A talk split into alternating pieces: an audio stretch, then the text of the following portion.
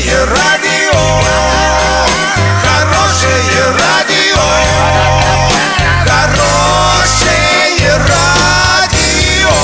Радио Шансон.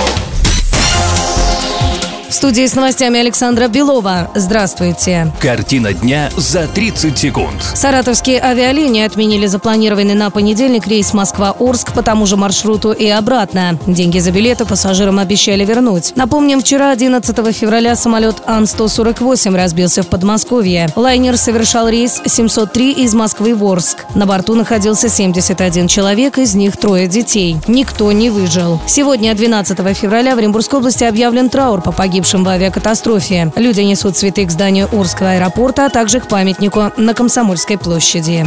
К другим темам. 13, 14 и 20 февраля с 8 до 12 часов на Домбаровском магистральном газопроводе будут проводиться регламентные работы по стравливанию газа, которые будут сопровождаться шумовым эффектом. 13 февраля в районе поселка Красный Чебан объездная дорога на аэропорт. 14 и 20 февраля в районе поселка Мостострой.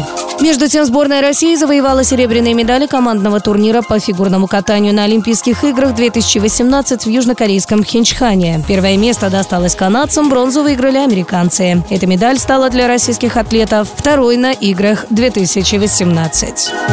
Это все новости к этому часу. Александра Белова специально для радио «Шансон Ворске».